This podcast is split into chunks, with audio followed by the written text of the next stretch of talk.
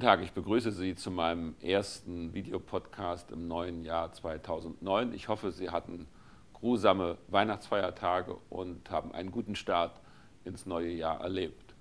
Politisch war das leider nicht der Fall. Die Feiertage wurden überschattet, spätestens ab dem 27. Dezember, von einem blutigen Konflikt, wieder einmal im Nahen Osten, zulasten der Menschen, die in einem der dichtest besiedelten Räume dieser Welt im Gazastreifen leben, die nun einen blutigen Konflikt über sich ergehen lassen müssen.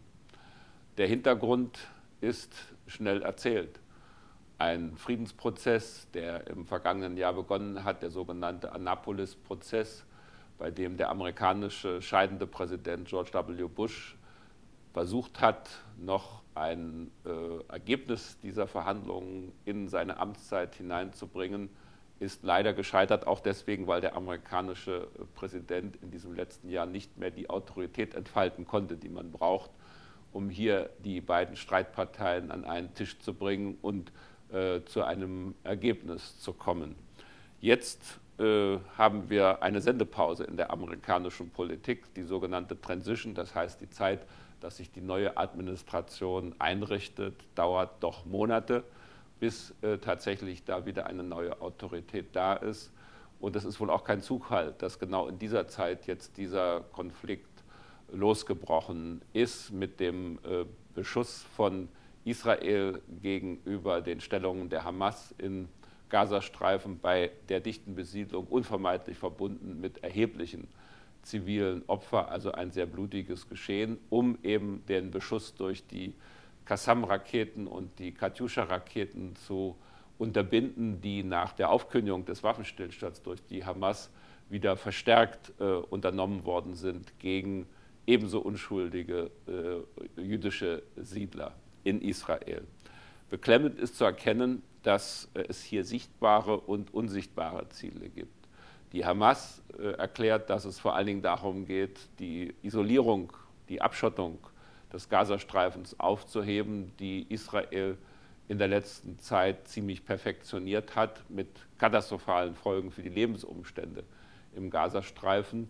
Israel wieder erklärt, dass es vor allen Dingen darum geht, zwei Dinge zu erreichen. Die Beendigung des Beschusses durch die Raketen und die Unterbindung der äh, Lieferung von neuen Waffen durch das Tunnelsystem an der ägyptischen Grenze zum äh, Gazastreifen.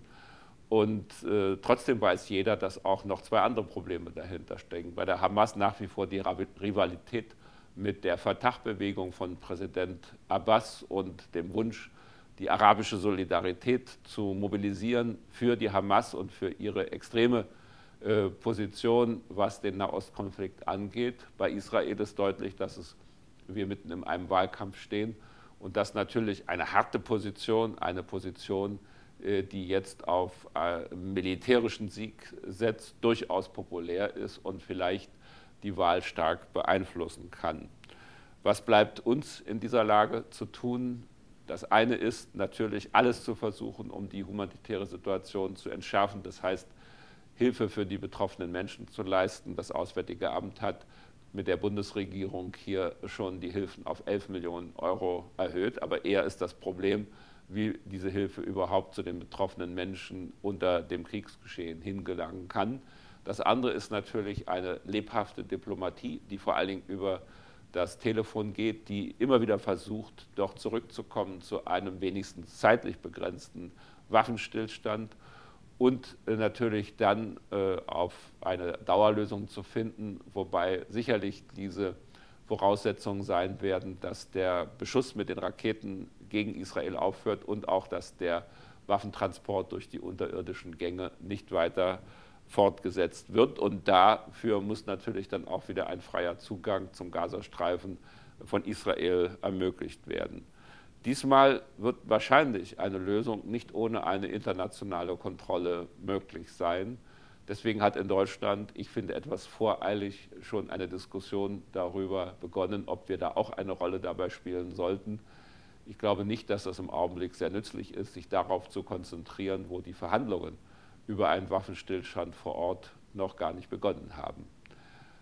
Das ist natürlich kein sehr angenehmer Beginn, was die Politik angeht dieses Jahres. Es gibt ja noch andere Konflikte, aber dieses ist, glaube ich, im Augenblick der entscheidende.